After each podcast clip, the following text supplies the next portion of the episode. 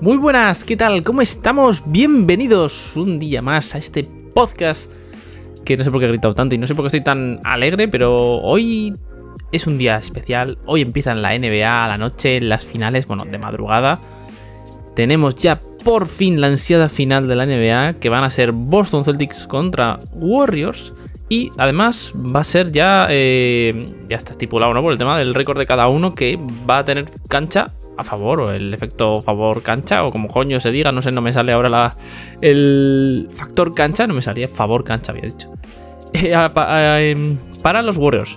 Para los Warriors que van a estar bastante, bastante... Se van a encontrar con un equipo muy complicado, ya veréis, porque sinceramente yo creo que ni los Celtics se han enfrentado a un equipo todavía con el ataque de los Warriors, ni los Warriors se han enfrentado hasta ahora contra un equipo con la defensa de los Celtics. Yo creo que va a estar bastante igualado todo y ahora vamos a comentar un poquito. Hoy sí que va a ser bastante cortito. Bueno, bastante cortito, espero que sean unos veintitantos, 30 minutos. Hoy lo voy a hacer más corto porque tampoco hay mucho que comentar y tal. Vamos a comentar así un poquito por encima como veo las finales, mi pronóstico y tal. Y luego comentaremos algunas noticias, aunque hay bastantes noticias, pero no son relativamente largas. Así que ya sabéis, estás escuchando The Roy, un podcast que repasa la NBA en general. Yo me llamo Ibai y aquí comienza el show. Bienvenidos. Y bueno, volvemos. Volvemos a unas finales de la NBA un año después. Un año en el que para mí fue un poco descafinada las finales porque yo creo que iba, o al menos pensaba que iban a estar mucho más igualadas la de los Suns y, Bucks. Pero al final fue un 4-2 bastante fácil para Milwaukee. No, no tuvieron mucha resistencia por parte de los Suns. Y en este caso, creo que pueden ser unas eliminatorias muy divertidas por cómo vienen estos equipos. Porque eh, yo creo que los Warriors vienen de ser el mejor ataque en los playoffs. Los Celtics creo que eran el sexto o el octavo, ahora mismo no me acuerdo, creo que era el sexto. Y en defensa, Boston viene a ser el mejor equipo. Y creo que los Warriors eran los segundos. Además luego... No, los segundos o los cuartos. Bueno, es que no, lo, apunté, pero bueno, lo miré y, y uno ganaba en una cosa y el otro ganaba en otra, vamos.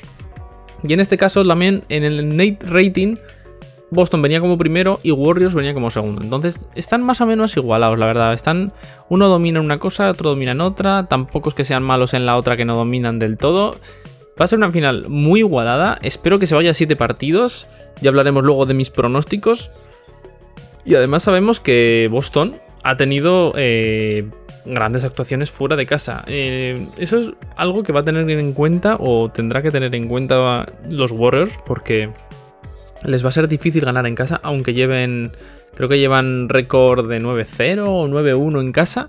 No han perdido casi partidos en los playoffs o ninguno.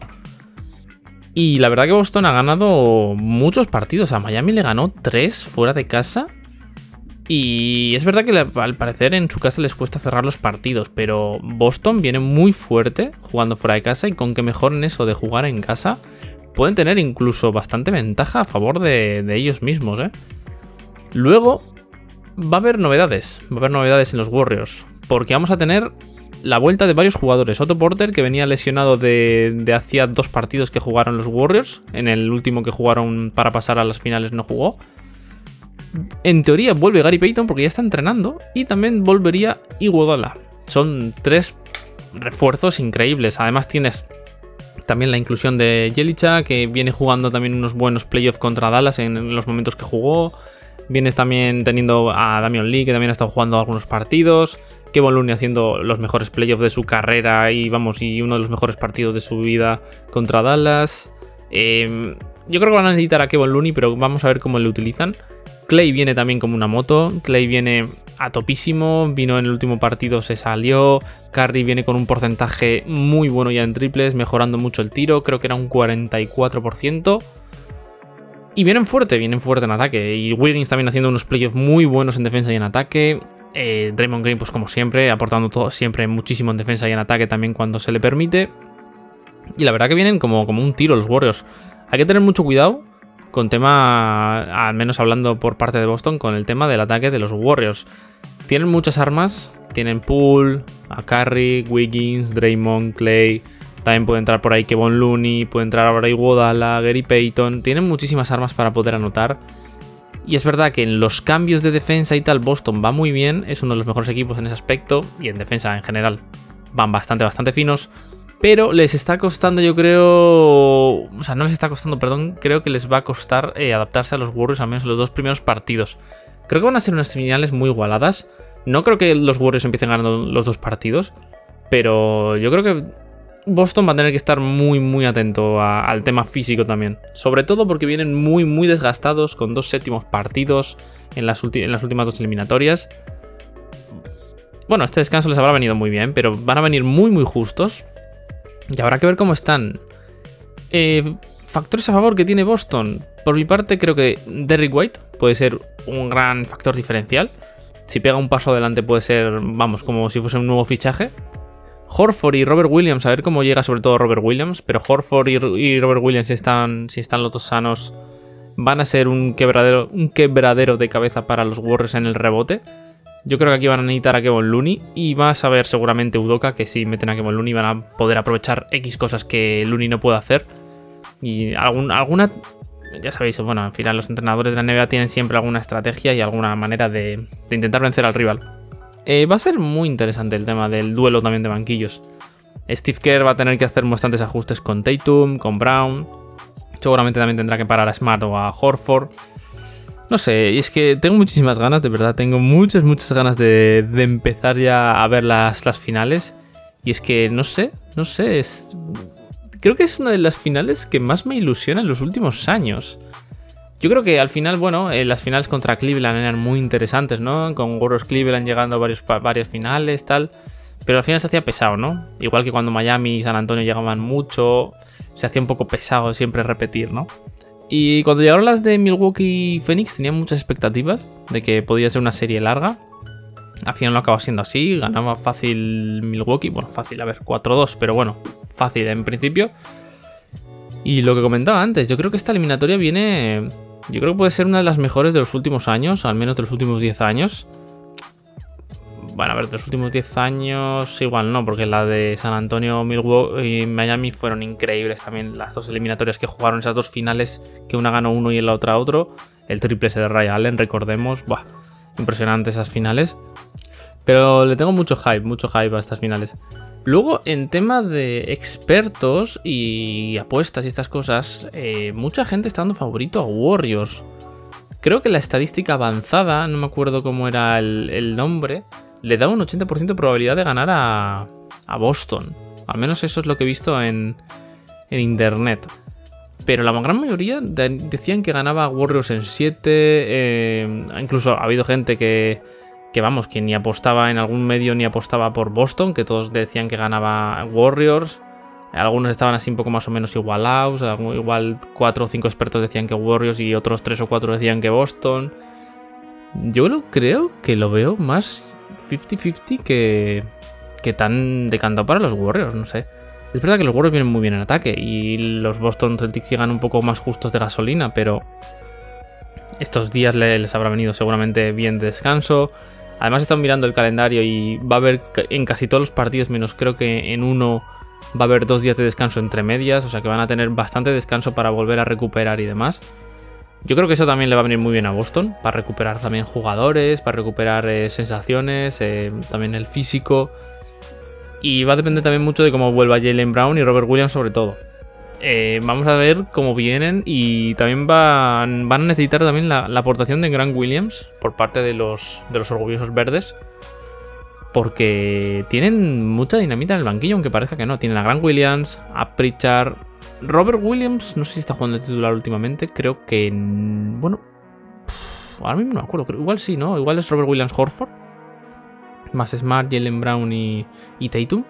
Es que ahora mismo, eh, claro, como yo muchos partidos eh, generalmente los he visto en diferido y tal, no me suelo fijar en las, alineaciones.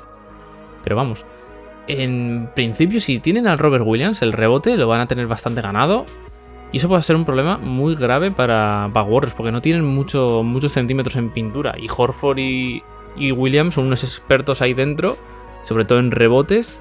Y si les ganan el rebote ofensivo, pueden tener muchos problemas los Warriors. Luego en defensa es verdad que van a sufrir más por el tema de la rapidez de sus jugadores, o sea, de los contrarios, digamos. Pero Boston puede tener un arma muy muy potente en el rebote. Sinceramente que puede ser muy interesante ese tema. Bueno, eh, quería hacerlo corto, entonces no quiero hablar mucho más, solo ya analizaré más a fondo los partidos cuando vayan llegando y tal. Creo que van a ser tres partidos por semana, así que en teoría daría para un podcast mínimo asegurado y quizás un segundo si, si van más o menos 1-1, o 2-1, 3-1 o algo 3-2 y cosas así. Mi pronóstico, a ver, siendo o tirando de lógica, la experiencia de Warriors es al final un factor muy importante. La inexperiencia de Boston también seguramente les juega una mala pasada. También vienen muy muy enchufados y más descansados los Warriors. Pero a mí el corazón me dice que Boston va a ganar en 7 partidos. Y sí, acaban la eliminatoria en, allí en San Francisco. Pero yo creo que pueden ganarlo. No tienen problemas para ganar fuera de casa. Eso ya se ha visto, ya lo han demostrado. Sinceramente creo que pueden hacer un gran papel fuera de casa. Les quedaría ganar uno o dos partidos en casa. Mejor dos a falta de uno, porque ganar los Warriors en su casa no es muy fácil, y menos ganarle dos o tres partidos. Y mi sensación es esa, mi sensación es que Boston va a ganar en siete partidos a los Warriors. Incluso me mojaré para el MVP, y creo que el MVP va a ser para Jason Tatum, aunque Podría, ojo, podría serlo Brown, ¿eh? Es que Jalen Brown, yo tengo una debilidad con Jalen Brown. Me gusta mucho ese jugador. Me parece un jugador súper completo. Me parece un jugador que si no estuviese Jason Tatum, quizás crecería más. O quizás eh, sería un jugador a la altura de Tatum, porque yo creo que Tatum está un poco más por encima de él por tema de ataque y tal. Y en defensa ha mejorado mucho. Pero yo veo a Jalen Brown un jugador mucho más frío en plan de mente que no va por rachas igual como Tatum, que como tenga una mala racha le cuesta volver a engancharse, pero si se engancha, vamos, eh, te puede destrozar el partido. Pero Jalen Brown yo le veo más regular en general, más eh, completo en todo, en los dos lados de la cancha. Y no sé, tengo debilidad por él, me gusta mucho como jugador, me gusta mucho como, como piensa, además es un chico súper, súper inteligente, en tema ya no sea solo baloncesto, sino fuera del baloncesto. Y me gusta, es un. Además, es alguien que es muy general. No voy a decir pacífico, porque tampoco es que ni haya ningún jugador en Boston que sea así conflictivo. Bueno, igual Marcus Smart, pero tampoco es conflictivo. Pero es como un chico tranquilo que hace su trabajo, trabaja siempre al máximo. No sé, me gusta la ética de trabajo que tiene y cómo es. Y ojito que podría llevárselo él también, quizás, ¿eh? Va, no sé, no sé qué opinaréis vosotros. Porque mucha gente seguramente va con los Warriors. Incluso yo diría que la gente que escuche este podcast, seguramente gran parte de esa gente irá con Warriors, a no ser que haya fans de Celtics. Pero gente así en general que sea neutral y que no le importe ni un equipo ni otro, o no sea fan de uno u otro, pues yo creo que la mayoría de la gente irá con Warriors. Tengo que oírme todavía el podcast de drafteados con Daimiel, que no me lo, no me lo he escuchado porque me gustaría saber qué opinión tiene Daimiel. Y yo creo que Daimiel habrá apostado por, por Warriors, o al menos por lo que le he oído últimamente en retransmisiones y partidos que ha estado haciendo y demás. Yo creo que seguramente haya dado a Warriors favorito, quizás en 6-7 partidos, seguramente. Pero habrá que, habrá que ver, tengo muchísimas ganas, de verdad, muchísimas, muchísimas ganas de estas finales.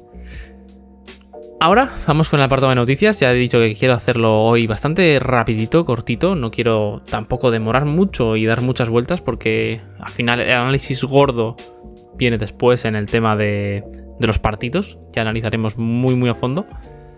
Vamos a empezar con noticias. Noticias eh, que vienen así fresquitas con el draft. En este caso los Bulls estudian reforzar su juego exterior desde el draft.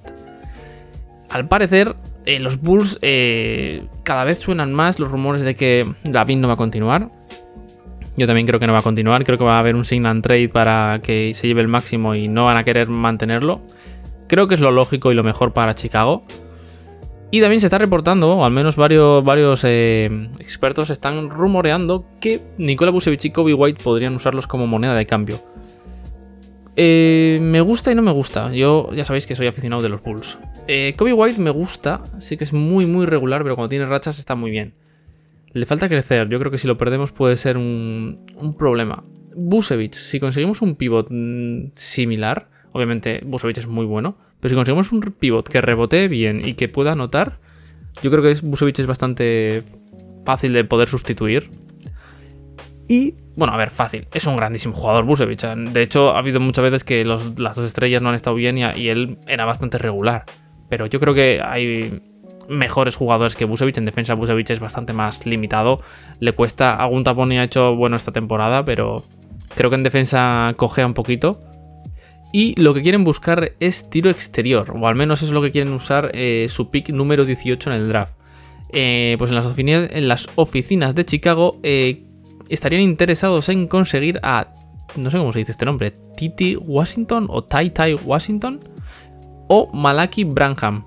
Al parecer lo van a tener complicado porque estos dos, o en, las, en los mock draft, ¿no? En las loderías o no sé cómo se dice, no me sale la palabra, como en estas eh, predicciones, ¿no? Que hacen para los jugadores, estos dos estarían entre el número 10 y el número 20. Y, recordemos que los Bulls tienen el número 18.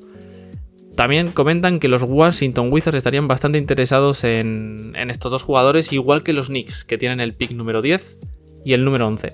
Supongo que dependerá de si hay algún traspaso interesante en estos equipos y quizá luego ya no les interese tanto y busquen igual otro jugador. Pero estaría muy bien, no sé, no, no los conozco los jugadores, eh, tendría que mirar. El Tai Washington este es de Kentucky y el otro jugador no sé dónde es. Pero, bueno, pues al parecer son muy buenos tiradores y es lo que está buscando Chicago. Eh, yo creo que necesitan tiradores porque es verdad que de Rosen no es gran tirador de 3.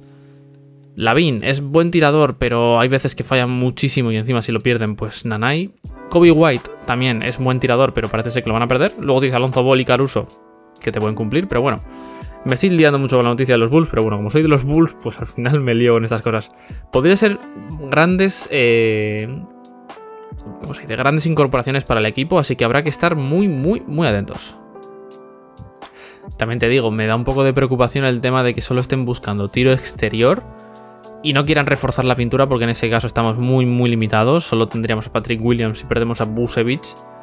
Y no entiendo que no busquen pivots. Yo creo que fue una cagada perder al pivot este, ahora no sale el nombre que se fue ahorrando por el tema de Busevich, que es el jovencito este que lo, lo seleccionaron hace poco. Ojo, no me sale el nombre ahora.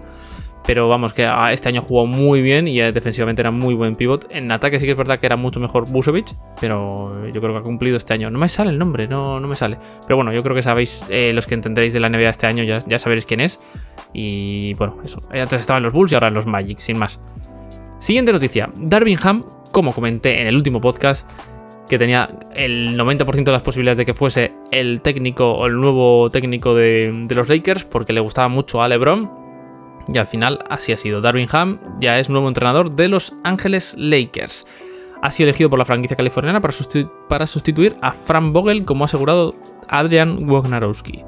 Eh, Ham tendrá por tanto su primera oportunidad, ya sabéis que este era asistente en los Bucks, y va a tener su primera oportunidad para ejercer como técnico principal, tras 11 temporadas como asistente, lo que os he comentado. Dos de ellas en el banquillo de, de los Lakers, eso sí que no lo sabía. Así que ahora, pues bueno, ya tenemos nuevo entrenador para esto y ya está. Eh, Terry Stotts, uno de los técnicos a los que han entrevistado, eh, al parecer querían que se uniese como ayudante de, este entrenador. Pero también han comentado que, van a, que al parecer le van a dejar total libertad para elegir su, equipo, ¿no? Su, gente para estar ahí en, los Lakers. Bueno, un entrenador que no se le conoce, eh, no sé si será bueno o no, supongo que si les ha gustado, sobre todo a LeBron será un entrenador bastante bueno. Creo que es joven, creo que no tiene no creo que, bueno, no sé, iba a decir, no creo que no tenga más de 40 años, pero puede ser por la foto que estoy viendo, igual sí. Pero bueno, andará entre los 40 y 50. Y bueno, puede ser interesante. Eh, a ver qué, es lo que puede plantear. Es un entrenador totalmente nuevo, no sabemos qué, es lo que podrá hacer. Siendo de la escuela de Baden-Holzer, al menos estando en backs, seguramente sea un, un entrenador que implante defensa tipo, no como Vogel, pero similar y que en ataque vaya bien también. Así que habrá que, seguirle la pista, a ver qué tal lo hace en los Lakers. Siguiente noticia. Tim Connelly quiere hacer de Minnesota un destino para ganar.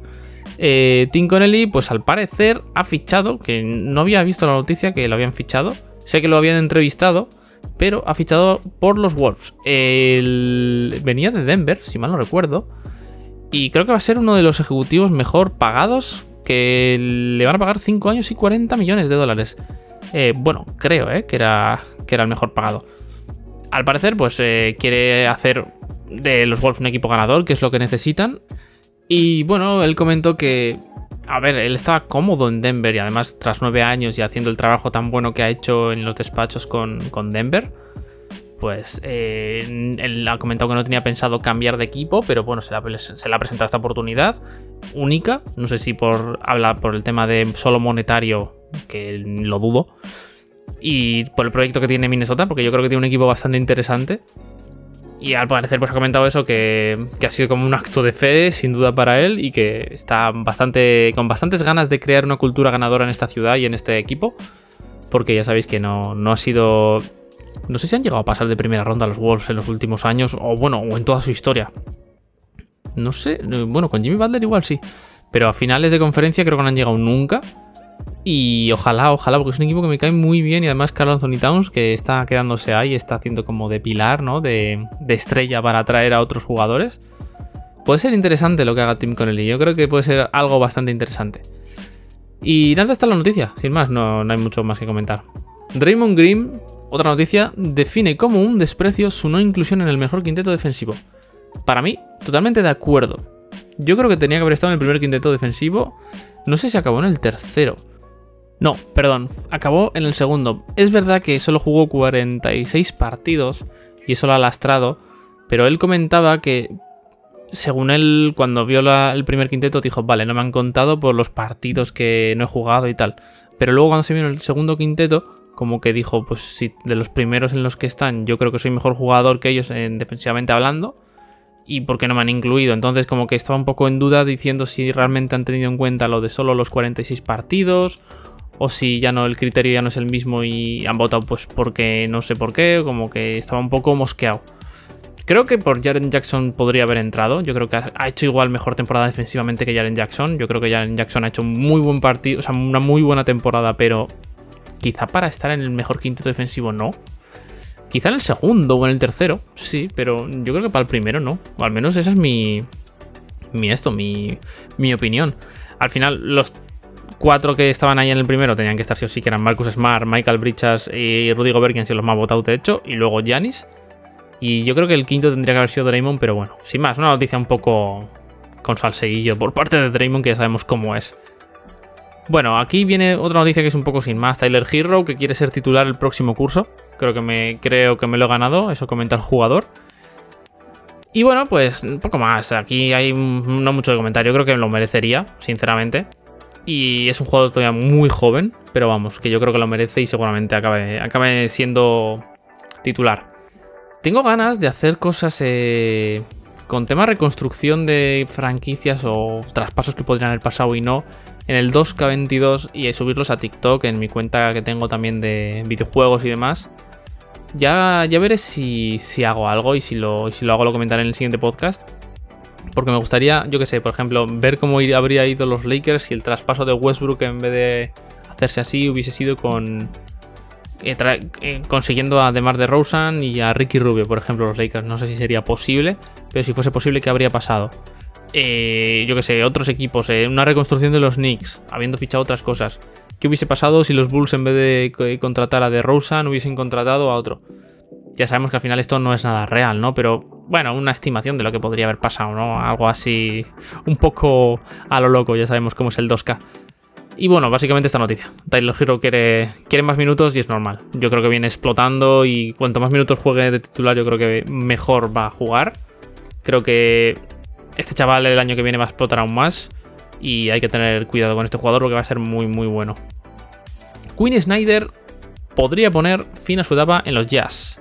Curiosa noticia cuando hace poco parecía que se estaba comentando que querían dar un año más de continuidad al proyecto en general y hacer algún cambio de traspasos como Royce O'Neill, Mike Conley y Bogdanovich.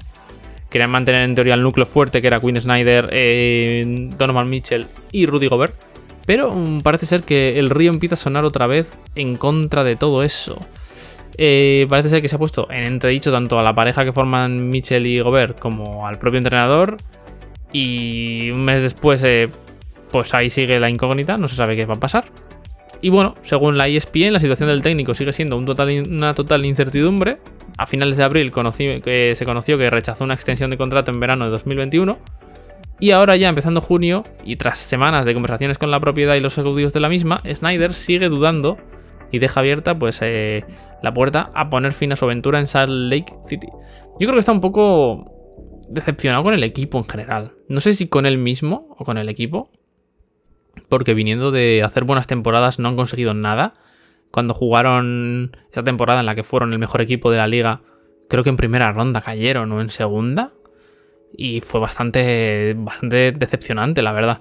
Lo que parece claro que a estas alturas es que la organización sigue contando con él. En las reuniones con Ryan Smith, propietario, y Danny Ainge, director de operaciones, le habrían ofrecido nuevamente extender un contrato que finaliza en 2023 y 2024.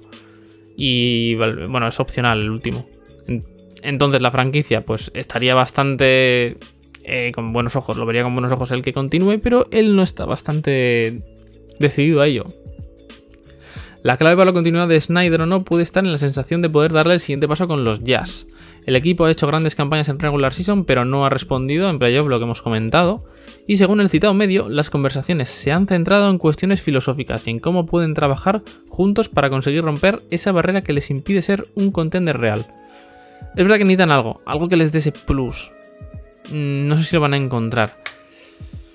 No sé, ¿eh? pinta mal. Y además luego hay otra noticia en la que los Jazz están sopesando el traspaso de Gobert. Creo que para que los Jazz evolucionen deberían de traspasarlo. Conseguir un buen pivot distinto a Gobert. Que Donovan Mitchell le tengas contento. Porque yo creo que es más fácil sustituir a Gobert que a un talento como Donovan Mitchell, por ejemplo. Entonces, ahí sigue. El, el francés sería el elegido para abandonar el equipo. O al parecer eso es lo que se está comentando. Porque eh, la ruptura de las dos estrellas parece irreparable. O al menos eso es lo que se filtra. No sabemos tampoco en qué momento sea real. Porque ya sabéis que Gobert dijo que en teoría no había ningún problema y que estaban, se llevaban muy bien. La información viene de Bleacher Report y profundiza un poco más en, este aspecto. Y de acuerdo con el periodista Jake Fisher, los días están sopesando las posibilidades de traspaso del tres veces mejor jugador defensivo. Lo que hemos comentado, sin más. Sin haber nada en firme, Fisher comparte que varias fuentes de la NBA señalan a los Toronto Raptors como uno de los equipos que habría mostrado un leve interés. Uf, tema complejo, ¿no? Porque parece ser que no hay muchas franquicias que le interese. Es que creo que es un jugador un poco complicado. Es un, grandísimo jugador, pero como que... No sé. Hay algo que a, las franquicias no les gusta. No obstante, el propio, Fisher recalca que otros ejecutivos de la liga sugieren que los canadienses valoran más a Siakam para el puesto de 5 que a Gobert. Paralelamente se ha compartido un interés de los Jazz por Anunobi, por lo que quizá ambas partes pueden llegar a sentarse para negociar. Perder a Anunobi, que tiene muchísimo recorrido todavía. Y creo que es un jugador que trabaja mucho más que Gobert. Por el pivot francés, yo creo que los Raptors no van a aceptar, sinceramente. O sea, yo creo que no. Eh, bueno, llega a este punto, el desafío es doble. El primer, eh, además, el, bueno, eso el contrato de Gobert, que tiene 4 años, que oscilan entre 38,2 y 46,7 millones durante las próximas 4 temporadas, lo que he dicho, 4 años.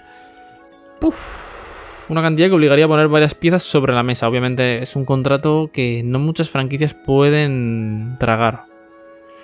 Lo van a tener complicado para traspasar. Yo creo que no, ningún equipo lo va a querer porque te limita mucho en operaciones. Creo que los Jets se lo van a comer con patatas. Incluso acabarán traspasando a Mitchell porque no les va a quedar otra. Y yo creo que eso ya sería el desastre total de la franquicia. De alguna manera tienen que traspasar a Gobert. Quizás tragarse una mierda de, traspaso y quitarse esa masa salarial e intentar fichar en la agencia libre y sacar algo por Conley o Royce O'Neill o el propio Bogdanovich, que también ha, hecho un, nivel un poco decepcionante en los playoffs. Pero vamos, lo tienen complicado los Jazz, eh, sinceramente. Lo tienen muy, muy complicado. Noticia de los Knicks. Los Knicks están en busca de base y al parecer se han fijado en D'Angelo Russell. O D'Angelo, como coño se diga. Eh, bueno, pues comentan eso. Tampoco hay mucho más que comentar. Eh, prácticamente dan por perdido a Jalen Branson, que también les interesaba. Y bueno, ya sabéis que Mark Cuban comentó que se comprometía a una renovación para, el, pequeñito base de Dallas. Y pues bueno, han estado intentando buscar otro base de un perfil similar, ¿no? Anotador y tal. Y parece ser que se han centrado en DeAngelo. Los Minnesota Timberwolves yo creo que lo van a traspasar. Creo que no lo quieren. Creo que sus playoffs han sido bastante decepcionantes. Y seguramente aquí puedan llegar a algún alguna clase de, acuerdo. ¿Qué podría pedir Minnesota? Pues no lo sé. Tampoco mucho, porque el contrato de, Angelo es bastante grande. Bastante. Mm, no sé, ¿eh? es bastante, bastante imposible que pueda pedir mucho. Bueno, luego también esto parece suficiente para situar el número 2 del draft de 2015 como un objetivo de la segunda línea, tal y como apunta Jake Fisher en Bleacher Report, que también en el mismo texto del Insider cita a Donovan Mitchell y Colin Sexton como opciones casi descartadas por la gerencia de los Knicks. Creo que aquí los Knicks han tirado unos triples bastante guapos porque a Colin Sexton eh, sería muy complicado poder tenerlo, aunque Darius Garland ha dado muy buen, muy buen rendimiento en Cleveland y quizás quieren quitarse a uno de los dos, cosa que dudo. Seguramente con Sexton sean mejores. Y Donovan Mitchell no creo que quiera ir. Bueno, se rumoreaba mucho que quería ir a los Knicks, pero tampoco estoy al 100% seguro. Entonces, los Knicks lo tienen complicado. Tienen que reconstruir de alguna manera. No de cero, pero les va a costar, les va a costar. Noticia un poco. Bueno, no es fea, pero noticia, digamos. complicada. Joel Embiid pasa por el quirófano. Obviamente ya sabemos que estaba lesionado de la mano. Que era, el pulgar, creo que recuerdo. Y bueno, pues al parecer, pues creo que ha sido un éxito. Ha superado sin, ningún tipo de problema y se espera que el pivot esté completamente recuperado para participar en el training camp de los 76ers. En de 28 años, pues ya sabéis, ha finalizado con 30 puntos, 11 rebotes y 4,2 asistencias por partido. Estuvo muy cerquita del MVP y jugó lesionado a los playoffs. Entonces, bueno, ya sabéis, jugadorazo. 28 años ya, ¿eh? Pensaba que era más joven. Lleva ya bastantes años en la liga. Este salió en el 2013, creo que era el draft. Joder, cómo pasa el tiempo, ¿eh? Cómo pasa el tiempo. Atlanta Hawks. Los Atlanta Hawks entran en la puja por Jeremy Grant. Jugador que no intente pujar. Eh, los Atlanta Hawks, yo creo que, vamos. Me, pujaban hasta por mí, casi casi. Bueno, eh, al menos de un mes de iniciar la agencia libre, que empieza en, en junio, es decir, en julio. Bueno, junio, julio, a menos de un mes, supongo que será finales de junio. Bueno, me estoy liando. Eh, ya ha iniciado su juego de, filtraciones de cara a posicionarse en el mercado. Y ahora mi gran interés en las oficinas de Portland, que ya, ya lo comenté. Y también en... ¿Cuál era? Creo que también dije Atlanta. No, no sé qué equipo dije. Sé que dije Portland y creo que dije otro más, pero ahora mismo no me acuerdo. Y bueno, pues eh, al parecer pues también estarían interesados en este jugador. Tendrían que dar algo... No a cambio, porque creo que acaba contrato y era mi gran pero tendrían que liberar masa salarial, porque tienen contratos gordos. Tienen el de Trey Young, tienen el de Collins, tienen que renovar a de Andre Hunter, porque creo que todavía no le han extendido la, extensión de contrato, válgame la de redundancia. Bueno, los, los Atlanta Hawks eh, mostraron interés por Grant el pasado cierre del mercado. En aquel entonces las demandas de los Pistons eran demasiado altas por la falta de urgencia que vive la franquicia. Y Atlanta pues era uno de los conjuntos que más podían ofrecer a cambio de, del jugador, ¿no? Pero mm, al final pues acabaron desechándolo porque los Pistons pedían demasiado.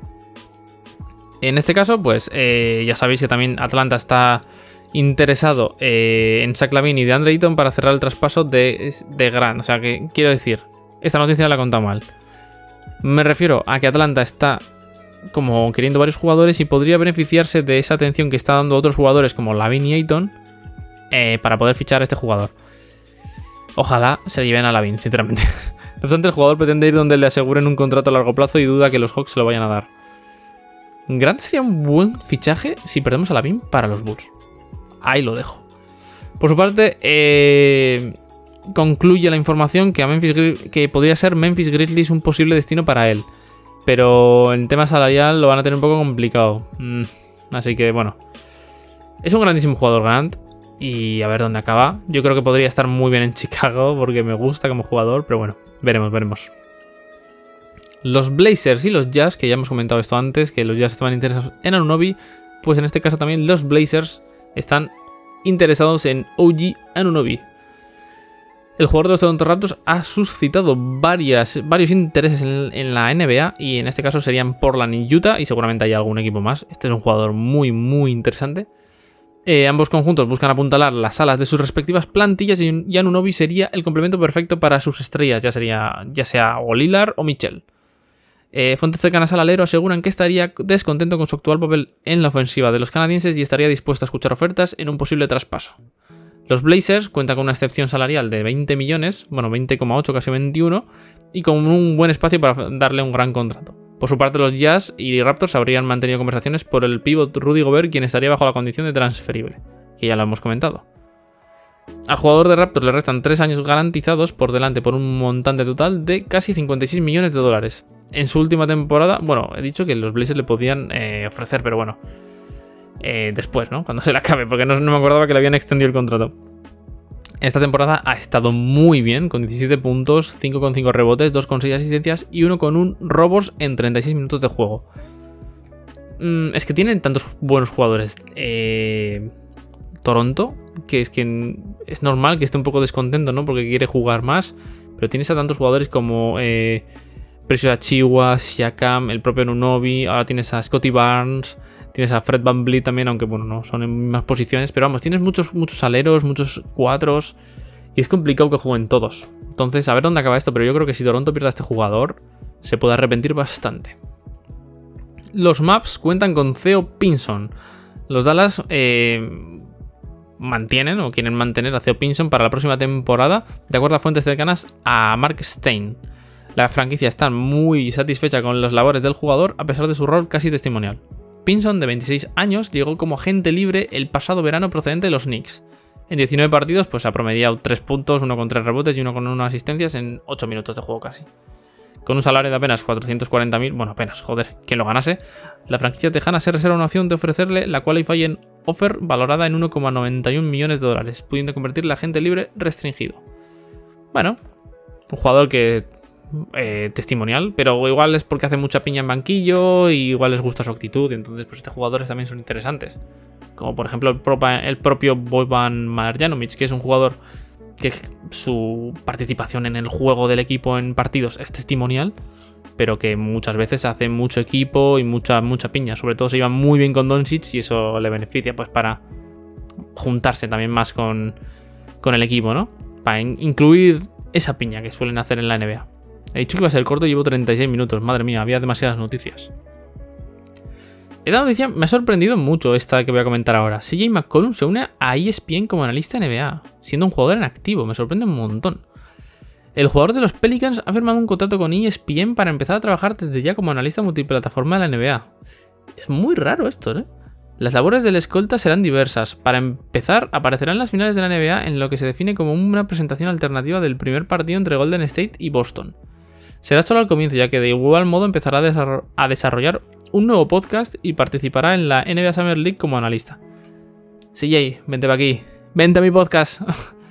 El resto del año compaginándolo lo compaginará con su labor de jugador profesional y tendrá diversas apariciones en programas de la cadena. No sé esto hasta qué punto puede ser una distracción para un jugador y no sé si además tendrá tiempo para tanto, ¿no? Porque tienen muchos viajes y demás. O sea, en verano y tal, vale bien. O en tema de ya eliminado y para hacer cosas en finales, vale, guay pero en temporada regular es un poco raro, ¿no? Bueno, el jugador ha comentado que es un honor para él unirse a la familia de ESPN en este nuevo rol y está emocionado de aportar lo que siente como su perspectiva única, la cual está basada en el vasto conocimiento del juego que obtuvo durante sus nueve años como jugador en la NBA. Tener la oportunidad de poner en práctica mi experiencia periodística en el escenario más grande junto a los muchos profesionales talentosos de ESPN es un sueño hecho realidad. Se lo ha comentado y. Es curioso, es curioso. Es verdad que es un jugador muy respetado y además estuvo como presidente de la, asociación de jugadores. Y creo que ha hecho grandes cosas por el tema de la asociación. Estuvo. Creo que es un jugador muy bien valorado en la, en la liga. Sobre todo por sus compañeros de profesión. Bueno, habrá que ver qué es lo que hace. Sin más, curiosidad. Esto me ha, me ha generado mucha curiosidad. La verdad, es bastante curioso. Noticia bomba, ¿eh? Esta, esta es dura.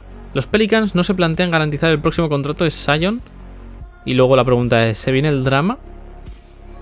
A ver, si yo soy el general manager de los Pelicans estaría bastante mosqueado con Sion Williamson.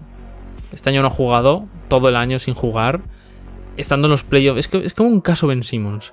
Lo de este jugador es muy raro. Yo creo que se quiere pirar y está forzando sin intentar forzar mucho como hizo Ben Simmons, sino que lo está intentando dejar ahí, como que sigue mal, que no, que sí. Parece que vuelve, se le ve haciendo mates, no quiere volver en playoff tampoco. Es que es muy raro. Nuevo giro en los acontecimientos del futuro de Sion Williamson en los Pelicans. Según fuentes del periodista Brian Windhorst, la gerencia comandada por David Griffin no está dispuesta a ofrecerle el contrato garantizado. Obviamente, yo creo que el contrato como que le hicieron a Embiid en su momento por las lesiones y tal, sería interesante. Cabe recordar que Sion recibía la alta médica a finales de mayo y no jugó, tras perderse al completo la pasada temporada regular debido una fractura en el, quinto metatarsiano.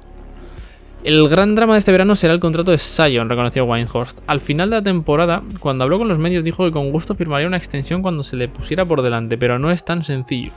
Cualquier jugador en su misma situación firmaría un contrato máximo por 5 años. Cualquier jugador en su, en su misma situación. A ver, Zion Williamson no dudo que sea un grandísimo jugador, pero creo que todavía no ha demostrado nada para merecer un máximo. Como potencial quizás sí, pero no ha demostrado nada. Muchas lesiones, eh, al parecer también problemas que en la franquicia con él. No sé. Pero por lo que me han dicho, los Pelicans no están dispuestos a ofrecerle un contrato garantizado por el máximo de 5 años. Y mucho de esto viene por parte de los propietarios. Gail Branson, también dueño de los Saints de la NFL, adoptará una negociación parecida a la del fútbol americano. Le ofrecerán un gran contrato, pero no será totalmente garantizado. Creo que esto debería de ser así, por los problemas que está dando, para que la franquicia tenga mayor flexibilidad y para que el jugador eh, esté comprometido con la franquicia, como pasó con Embiid. No sé. No lo veo mal, sinceramente. Cuando ha estado sano, el joven Williamson ha demostrado ser un portento de la naturaleza. Sin embargo, se le acusa de cierta falta de profesionalidad. Lo que comentamos, aparte de las lesiones, su ética de trabajo y su profesionalidad ha estado bastante en entredicho. Eh, bueno, he cortado antes, pero vamos, eh, su profesionalidad en cuanto al cuidado de su salud, de su cuerpo, vamos. Que es lo del tema del peso y demás. Eh, y bueno, y su actitud no ha sido la más apropiada cuando ha tenido que dar indicaciones acerca de los avances de su lesión. Que ha habido bastante como que ocultaba información, no decía nada, tal. Yo creo que esto debería aceptarlo. Mira, bueno, vamos a comentar. En su última campaña que jugó, 61 partidos, 27 puntos, 7 con 2 rebotes y 3 con 2 asistencias, está muy bien. Sí, es un grandísimo jugador.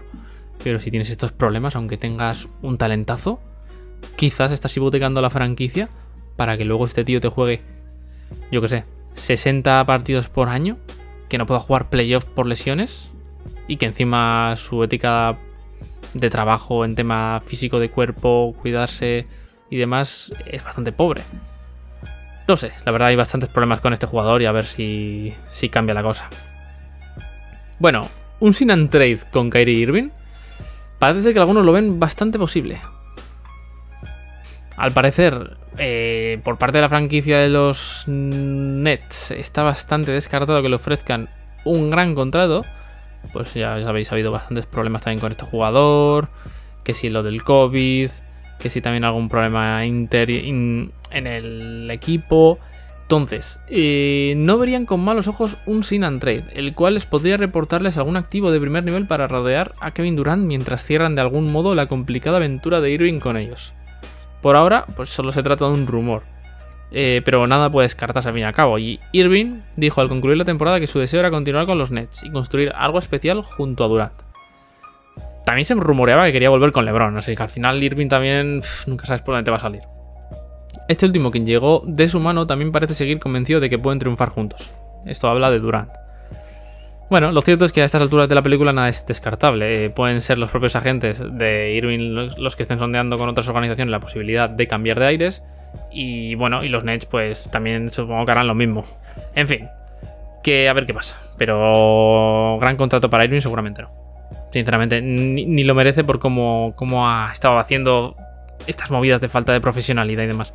Es verdad que bueno, al menos si era por creencia de sí mismo, ¿no? Por el tema del COVID y demás, pues bueno, ha mantenido sus ideales y en eso me parece noble. Pero aún así siempre ha sido bastante problemático, ¿no? Ya pasó en Boston, pasó también en Cleveland con la salida de LeBron y demás. Así que bueno. Vale, los Magic no solo piensan en Jabari Smith y Chet Holgrim, esto ya es hablando otra vez del draft. Ya sabéis que eh, Orlando Mike tiene el pick número uno y los máximos favoritos para que salgan en el número uno serían estos dos, ¿no? Smith y Holgrim. Pues de acuerdo al medio de Orlando Sentinel, los Magic entrevistaron a diversos prospects o jugadores que son potencialmente seleccionables durante la celebración del Draft Combine de Chicago, entre los que destacan Keegan Murray, Jeremy Shokan, Trevor, Kills y Tai Tai Washington. Mira, el, de Chicago, el que interesaba. Pues si este en el número uno, las predicciones están un poco raras. En Orlando también cuentan con las selecciones de segunda ronda número 32 y 35, las cuales podrían transformarse en otro, en otro talento de futuro. Al parecer solo Trevor Kills está situado en las posiciones altas, el resto de jugadores no. Pero bueno, están sondeando un poquito el tema. Quizá pueden hacer una cagada tremenda, ¿eh? no sé. Yo creo que Holgrim o Smith son de los mayores talentos del draft y deberían de seleccionar uno de esos dos sí o sí. A ver qué pasa, pero vamos, esta franquicia lleva también un rumbo un poco complicadete. Y por último, última noticia, ya se vienen muchísimos rumores siempre de traspasos, de contrataciones, de, extensiones, de que si un equipo... Bueno, de todo, ya sabéis, ¿no? Ya, y cuando venga los primeros días del, del mercado de agentes libres va, va a ser una puñetera locura. Los Rockets, última noticia, estarían abiertos a traspasar a Christian Booth. Bueno, los Rockets tienen ahora mismo un solar ahí en el equipo, que está Garuba, por cierto, que poco jugó este año. Y pues bueno, estarían interesados en quizás traspasarlo, al menos están sondeando. Good es un jugador por el que probablemente recibirán numerosas ofertas, es un grandísimo jugador.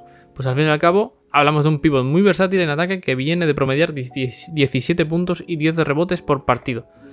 Bueno, en un equipo como los Rockets quizás hasta yo hago 10 puntos. Cuenta además con un contrato muy apetecible, pues será Spiring en el, en el curso 2022-23, eso quiere decir que eh, acaba ese año, el año que viene, o sea, le queda un año de contrato, y recibiría un salario de 14,3 millones, que no se antoja ni mucho menos excesivo dadas sus prestaciones. La cuestión es si los posibles pretendientes cuentan con el perfil de jugador que buscan en Houston y están dispuestos a ofrecer, lo cual no termina de estar tan claro.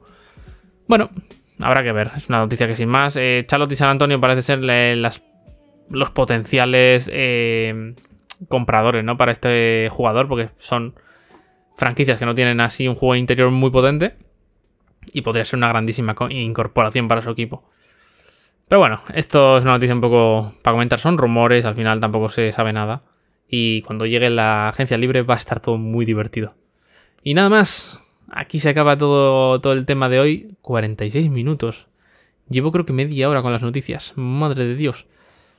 En fin, quería hacer un podcast más corto, eh, me ha quedado largo, me ha quedado, bueno, yo creo que interesante, ¿no? Muchas noticias, muchas cosas para comentar. Las finales se vienen hoy, hoy a las 3 de la madrugada, ya sabéis, hora española.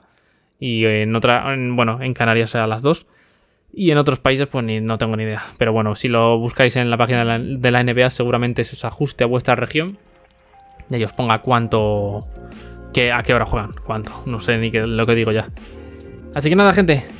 Chicos, chicas, muchísimas gracias por escuchar este podcast. Ya sabéis que la semana que viene volveremos para analizar las finales, que esperemos que estén igualadas, que no decepcionen y que disfrutemos muchísimo de los partidos. Cuidaros, un saludo y nos vemos en el siguiente episodio. Chao gente.